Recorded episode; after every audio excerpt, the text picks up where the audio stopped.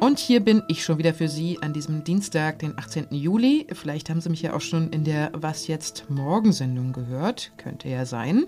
Falls nicht, hier nochmal mein Name. Ich bin Elise Landschek und spreche gleich über die Proteste in Israel, über Pannen bei der Bundestagswahl und einen Preisträger, der vor allem Bücher über den Osten Deutschlands schreibt. Redaktionsschluss ist 16 Uhr. Mehr Macht für die Politik, weniger Rechte für die Justiz, das sind die Kernpunkte der von der israelischen Regierung geplanten sogenannten Justizreform. Dagegen gibt es schon seit Wochen heftige Proteste von Gegnerinnen und Gegnern der Regierung. Für heute wurde von den Demonstrierenden wieder ein extra Tag des Widerstands ausgerufen. Und schon am Morgen gingen tausende Menschen auf die Straße. Steffi Henschke schreibt für Zeit Online aus Israel. Sie hat die Proteste in Tel Aviv live mitbekommen. Hallo Steffi. Hallo Elise. Landesweit sollen ja den ganzen Tag über Kundgebungen und Störaktionen stattfinden. Wie ist denn die Lage jetzt gerade? Ja, die Lage ist, ähm, wie wir es in den vergangenen Wochen schon oft gesehen haben, ähm, seit dem frühen Morgen blockieren Demonstrierende viele Kreuzungen an zentralen Orten, also blockieren den Arbeitsverkehr. Äh, viele Büros haben ihren Mitarbeitenden freigegeben oder haben ihnen Homeoffice erlaubt. Und ich glaube, es gab schon 19 Festnahmen ähm, bisher. Es kommt dann auch zu ja, Spannungen auf der Straße. Dazu sind ein paar 30 Grad. Also es ist sehr, sehr heiß. Und ich glaube auch die Lage ist ein bisschen nervös angespannt. Jetzt wirkt die israelische Regierung bislang ja nicht so, als würde sie die Proteste auch ernst nehmen und etwas an ihrem Kurs ändern wollen. Welche Hoffnung haben denn die Gegnerinnen und Gegner der Regierung noch, dass ihr Protest auch tatsächlich etwas ändert? Ich glaube, da sind zwei Dinge ganz wichtig. Dass wir reden hier nicht von einer Knall- oder Fallentscheidung. Also wir reden jetzt nicht davon, dass in den nächsten Tagen ein großes Paket ähm, entweder beschlossen wird oder nicht beschlossen wird und damit ist es entweder gut oder nicht gut, sondern wir reden hier von einem ganz großen Prozess, der ganz großen Frage, wie geht es weiter? Kann Israel eine liberale Demokratie bleiben? Und die Hoffnung der Gegnerinnen und, und Gegner ähm, der sogenannten Reformen und, und der entsprechenden Gesetze ist einfach, ganz akut jetzt die ähm, aktuellen Gesetzesänderungen zu stoppen, ähm, nicht das, dazu kommen zu lassen, dass die wirklich in zweiter und dritter Lesung oder in der Knesset bestätigt werden und insgesamt diese Regierung ähm, zu stoppen ähm, bei dem Versuch, Israels demokratisches Rechtssystem abzuschaffen. Der israelische Präsident Isaac Herzog ist gerade in Washington. Dort wird er auch US-Präsident Joe Biden treffen. Wird es denn dabei auch um die sogenannte Justizreform gehen und die Proteste? Ich denke, es wird sehr viel darum gehen. Ähm, zum einen ist Isaac Herzog schon wirklich so ähm, der Staatsmann, also der ist auch gerade der Vernünftige. Und ähm, leider ist er halt na, als, als Staatspräsident, das ist wie in Deutschland, hat, hat er keine Machtkompetenzen. Ähm, und, und, und kann da nicht viel mehr tun als, als reden und bitten und flehen. Ähm, aber ein Outcome sieht man schon. Joe Biden hat ähm, jetzt nach vielen Monaten tatsächlich Benjamin Netanyahu ähm, zum Treffen nach Washington eingeladen. Das hatte Joe Biden bisher Netanyahu verwehrt. Ähm, man muss noch darüber deuten, warum und was das Ziel ist, aber es scheint wohl so zu sein, er versucht ein bisschen die Spannungen zu lösen und Netanyahu mehr vielleicht an seine Seite wieder zu ziehen, in der Hoffnung dadurch die Reformen, ähm, die entsprechenden Gesetze dazu aufhalten zu können. Danke dir, Steffi, für deine Schilderung auch von vor Ort. Ich danke dir, Elise. Lange Schlangen und Wartezeiten, falsche oder fehlende Stimmzettel, die dann auch noch lange nach 18 Uhr abgegeben wurden, das war die Situation in vielen Berliner Wahllokalen am 26. September 2021. Das pure Chaos also.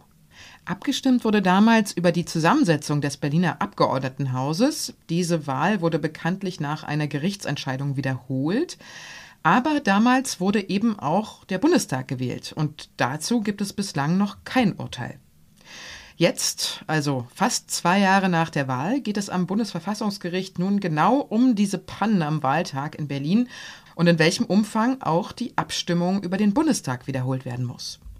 Zwei Tage lang beschäftigt sich ab heute das höchste deutsche Gericht mit einer Wahlprüfungsbeschwerde der Unionsfraktion im Bundestag. Bis zu einem Urteil können allerdings noch einige Monate vergehen. Das Meer umschloss ihn glatt und träge, das Meer, das ihn wiegte. Es war der Moment, alles abzugeben. Das war ein kleiner Auszug aus dem Buch Crusoe. Gelesen hat hier der Autor selbst, nämlich Lutz Seiler. Und er bekommt in diesem Jahr den Georg Büchner Preis. Das hat die Deutsche Akademie für Sprache und Dichtung in Darmstadt heute mitgeteilt. Crusoe war der Debütroman von Seiler. Es geht da um einen Aussteiger kurz vor der Wendezeit auf der Insel Hiddensee. Geschrieben hat er aber noch viele weitere Bücher und Gedichte. Und warum Lutz Seiler preiswürdig ist, das erklärt uns jetzt Alexander Kammern, Feuilleton-Redakteur der Zeit.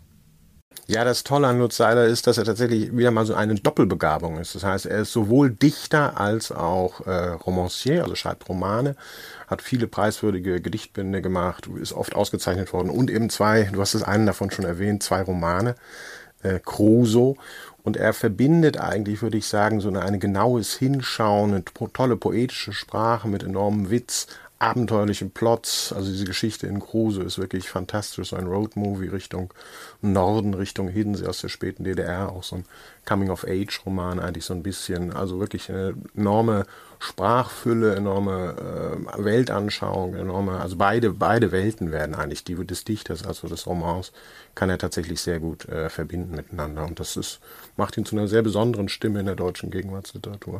Vor Lutzzeiler haben den Bücherpreis übrigens schon so Größen wie Max Frisch, Ingeborg Bachmann oder Günter Grass bekommen.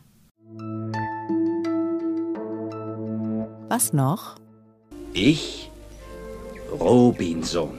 Du, Freitag. Nein, ich, Robinson. Ich. Robinson Crusoe mit seinem Freund Freitag in der Filmversion. Das Buch ist inzwischen mehr als 300 Jahre alt.